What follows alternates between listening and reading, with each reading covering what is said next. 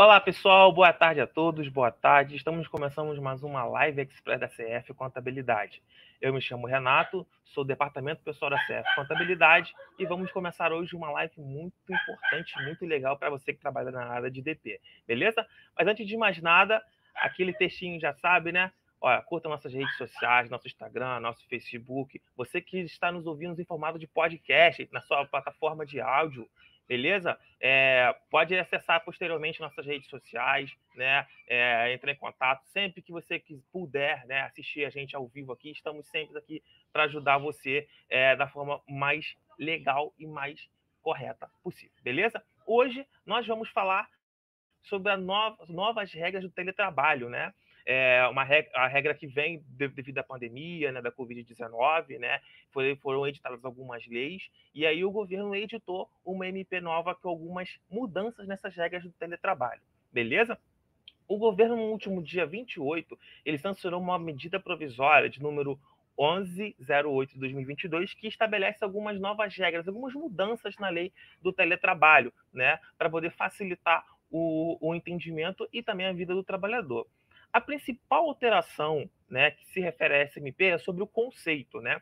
Antes, o termo trabalho remoto e o teletrabalho são, eram coisas diferentes, né?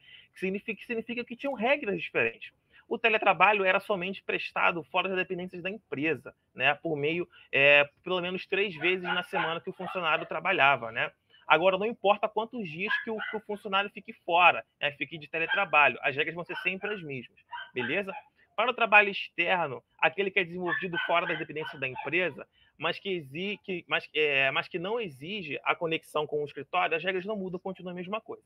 Beleza? E quais foram essas principais mudanças que aconteceram com essa MP nova? Lembrando que uma MP tem validade de 120 dias, né? E vai, e vai para votação no Congresso. Se na votação essa MP não virar lei, ela, ela perde a validade né, e perde o poder e volta para a regra antiga, beleza? Fique, fique sempre muito atento quando for uma medida provisória. E quais são essas regras que mudaram agora? Então vamos lá. É, as principais mudanças foram o seguinte: os novos contratos de trabalho. Foram criados dois novos tipos de contrato de trabalho remoto, que ele pode ser por jornada ou por produção de tarefas, tá?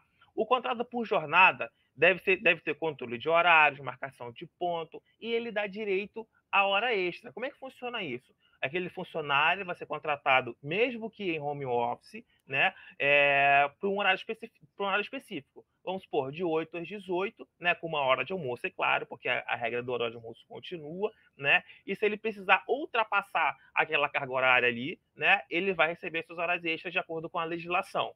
Beleza, pessoal? Então, você que tem funcionário que está em home office, que cumpre aquele horário, tem que fazer a marcação de ponto, né? tem que pagar as horas extras para ele, se for devido, tá?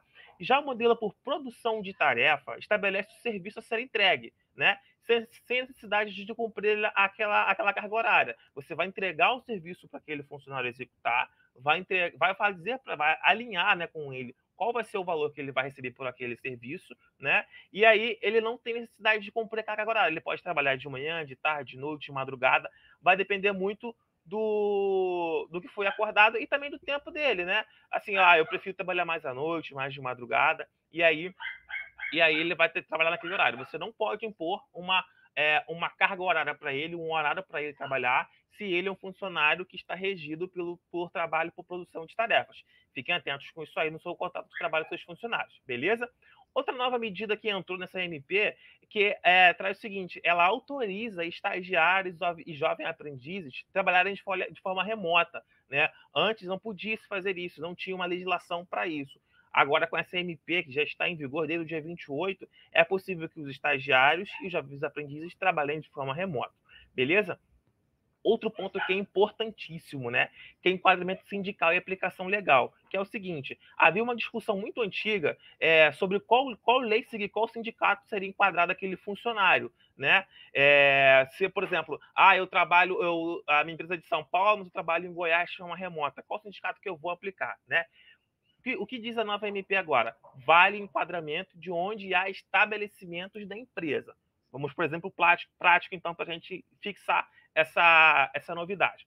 Exemplo, se eu tenho um funcionário que se mudou para Goiás e a minha empresa é de São Paulo, posso optar posso optar por enquadrá-lo nas leis de São Paulo. Se eu tiver um estabelecimento em Goiás, que é um estabelecimento, uma filial em Goiás, e esse funcionário for trabalhar em Goiás, eu posso aplicar a regra do sindicato de Goiás, por ele estar em Goiás e eu ter uma filial em Goiás. Beleza? Caso contrário, eu aplico, uh, eu aplico uh, o sindicato de São Paulo, de onde fica a sede da empresa, tá bom?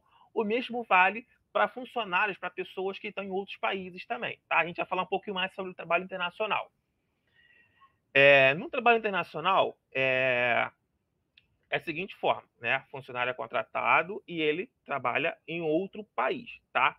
Se o contrato for feito em território nacional, no, no Brasil, e o colaborador optar né, por mudar para outro país sem que a empresa tenha solicitado, não vale mais aquela lei do, do expatriado, né, que deve ser garantido o, que, a lei do expatriado, que é a lei 70.064 de 82, diz o seguinte: você tem que aplicar uma, a, a, a legislação de um só país, né? Ou só do Brasil, ou só do país a qual o funcionário está trabalhando. Mas vale a regra sempre aquela que for mais benéfica para o funcionário. Vamos supor, eu trabalho hoje numa empresa no Brasil e por minhas próprias vontades eu vou trabalhar, eu vou morar em outro país. Posso continuar trabalhando remotamente. Beleza. E aí, a lei dos expatriado diz, diz, diz, o seguinte: eu tenho que escolher ou a lei do Brasil ou a lei do, do país onde eu, onde eu onde estiver residindo mas vale a qual é mais benéfica para o funcionário, beleza? E com essa nova MP chegou uma nova mudança, né? Que aí é, você pode, o empregador e o empregado, quando, quando houver essa mudança, pode firmar um acordo individual, né? Aí nessa nova MP deu a possibilidade de negociarem a, item a item do acordo de, de, trabalho, né? Do contrato de trabalho dos funcionários. Pode poder se aplicar a lei do Brasil ou não. Você pode aplicar a lei de outro país, tá bom? E aí você pode entrar em acordo com o funcionário de qual, é, qual será a, a forma do contrato de trabalho, beleza? Que antigamente, como eu falei anteriormente, o cumprimento era integral de um dos dois países, beleza? E um outro ponto muito importante, né, um ponto que é, muito sensível durante a pandemia, né, que sobre as prioridades para PCDs e para as mamães, né, para as lactantes e para as mamães, beleza? É, a E9MP ela prevê o seguinte, que pessoas com deficiência e mães com filhos até 4 anos de idade têm prioridade, ou, ouçam bem, prioridade na opção pelo regime, pelo regime remoto. Beleza? Então, por exemplo, é, se eu sou empresário, tenho uma empresa com meus funcionários, e aí, é, e aí eu tenho algumas vagas para home office. Nem todas as minhas vagas são home office. As prioridades sempre serão para os PCDs, né? E para as mamães com filho até 4 anos, né? Você não vai poder selecionar um ou outro funcionário sem antes dar prioridade para essas mamães e para esses funcionários que são PCDs, beleza? Essas são as principais mudanças, né? As outras mudanças são bem, bem relativas, não tem tanta relevância no momento, mas lembrando que é só uma medida provisória com validade de 120 dias. Quem é da área de DP, quem é da área de contabilidade, sabe que as MPs já têm um, um, um prazo de validade que se até o prazo dessa validade vencer não virar lei, tem que passar por toda aquela votação do Congresso, passar pela sessão presidencial, né? Se não passar por isso, essa, essa medida provisória ela perde validade e essa lei ela cai por terra, beleza? Então você que tem funcionário em home office, fica atento a essas mudanças, fica atento é, principalmente com os tipos de contrato, seja ele por jornada ou por tarefa. Fiquem sempre atentos com isso aí, beleza? E qualquer novidade, qualquer dúvida, pode me comentar aqui é, nessa live aqui. Você pode mandar um alô que a gente vai te responder com todo carinho, com toda atenção. Pode nos acionar nas nossas redes sociais, estamos sempre disponíveis para poder ajudar você. Amigos, temos perguntas? Temos perguntas? Não, não. Pessoal, então a live vai ficar salva aqui no YouTube. Você pode responder é, pode perguntar o que você quiser nessa live aqui, tá? Vai para o formato de podcast também, vocês podem entrar lá é, no, na sua plataforma de áudio e escutar, e depois pode vir aqui na nossa rede social e perguntar a gente. Estamos sempre disponíveis a ajudar você, empresário, você que é, é empregado, estamos aqui para nos ajudar. Beleza, pessoal? Então, ó, me despeço aqui hoje. A beijos e abraços para todo mundo. Qualquer coisa que precisar, estamos à disposição. Tchau, pessoal. Valeu.